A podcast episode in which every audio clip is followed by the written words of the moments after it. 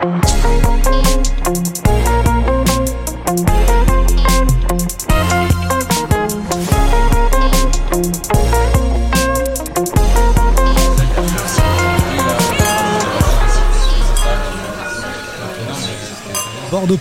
Avec elle, on va voyager, voyager au cœur de nos émotions et surtout des siennes. Constance de Maistre est une artiste peintre qui a l'œil, l'œil sur la nature, ses lumières et ses vibrations, mais également sur les autres, petits et grands, qui participent à ses ateliers de peinture. Constance, l'art a-t-il toujours été au cœur de votre univers? Non, pas toujours. Ça a démarré très tard, euh, après la naissance de mon deuxième, où j'ai fait une formation professionnelle en peintre en décor, donc tout ce qui est trompe-l'œil. Et ensuite, j'ai continué à travailler euh, sur un domaine plus artistique, qui était le décor de théâtre. Et ensuite, je me, suis inscrit aux Beaux-Arts de Bordeaux en auditeur libre, où là, j'ai commencé à faire un travail sur l'abstraction. Comment décide-t-on un jour de se retrouver seul face à une toile qui ne restera pas une page blanche? Est-ce qu'on a là, est-ce qu'on est comme les écrivains? Est-ce qu'on a peur quand on est artiste peintre de la page blanche justement, de la toile blanche? On a toujours peur que ça marche pas, que ce soit moche, et il y a que finalement à la fin qu'on finit par réussir. C'est le dernier moment. Voilà. Tout le reste, ce n'est que du raté. Et pour ne pas avoir peur de démarrer sur du blanc, moi je peins euh, des choses, euh, je salis ma toile avant de démarrer à peindre. Ton œuvre, effectivement, c'est une superposition de matières.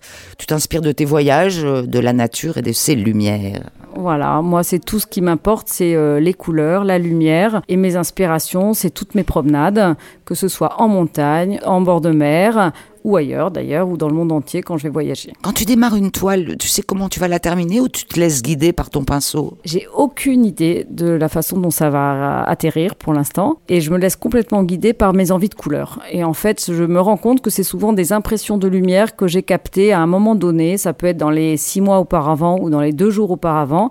Et à ce moment-là, c'est à la fin que je retrouve, je me dis, ah ben tiens, ça c'était ce moment-là. Voilà, c'est souvent comme ça que ça se passe. Des émotions. Des émotions, euh, des lumières, euh, des sensations. Quels sont les artistes qui t'ont influencé? Beaucoup Nicolas de Stahl, beaucoup Rothko, euh, Poliakov, euh, et puis après euh, Soulage. euh, Enfin bon, il y, en- il y en a, il y en a tellement que je, saurais, je ne saurais dire. Alors aujourd'hui, on est au cœur du sujet, au cœur de ton atelier, où tu as lancé il y a cinq ans les ateliers Garance. Alors c'est quoi le point de départ de ces ateliers? C'est d'abord l'envie de travailler un peu plus, parce que la peinture aujourd'hui, c'est très compliqué d'en vivre.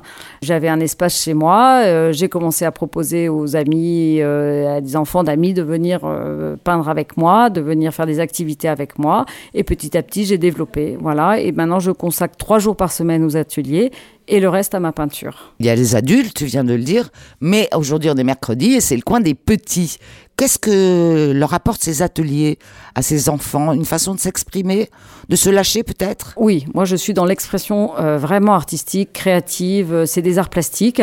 Il y a du dessin, il y a de la peinture, il y a du collage, il y a du carton, il y a de la terre. Il y a énormément de choses différentes, mais surtout, il n'y a pas de règles. Voilà, euh, c'est surtout l'essentiel. Euh, je vais pas apprendre à dessiner un bonhomme exactement. euh, voilà, je vais d'abord les laisser s'exprimer en dessinant parfois en fermant les yeux, en dessinant parfois de la main gauche, en faisant des choses qui paraissent euh, absolument stupides, mais en même temps qui leur permettent une création et une euh, façon de s'exprimer qui est très libre. Ah bah tu sais faire Non, je sais pas faire Ah les bah, deux bah boucles. bah, Ouais bah là c'est pas mal déjà, hein, tu vois, c'est tout, c'est tout ce qu'il faut. Comment procède-t-on avec des enfants pour leur faire sortir leur émotion sans forcément passer par la parole? Eh ben, on leur fait faire des exercices amu- amu- amusants, en fait. Voilà. Parfois avec Nelly, qui est avec moi dans les cours, on va s'amuser à poser euh, et on va. euh, le, dernier exercice qu'on a fait, on, a essayé de mimer des émotions, euh, la colère, euh, l'abattement, la joie, et avec un doigt, un bout de peinture, ils vont euh, dessiner des formes qui vont essayer de reprendre notre euh, façon de se tenir et donc petit à petit d'exprimer l'émotion à travers ce genre de- d'exercice. Ça peut être d'autres exercices euh, où on leur demande de fermer les yeux, de prendre un crayon et de dessiner en fermant les yeux euh, une émotion, une colère et on va sortir des choses assez amusantes. Sur mon masque. Masque. Je sais pas comment euh, te dire ça, mais. En fait, c'était, c'était une feuille euh, avec rien. Oui. Et, après, on a peinturé comme on voulait. Et après, on a décoré. directement à la peinture.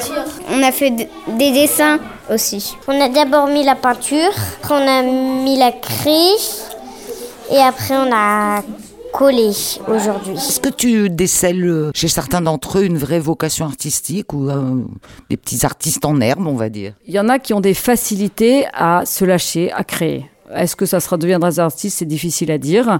Il y en a qui arrivent très fermés et qui finalement s'ouvrent petit à petit. Euh, c'est très difficile de prévoir sur l'avenir. Et puis c'est pas ça l'idée. L'idée c'est vraiment qu'ils jouent un peu et qu'ils se sentent assez libres. Il y a assez de contraintes aujourd'hui dans toute la scolarité, dans toutes leurs activités. J'essaye de faire pas trop de contraintes.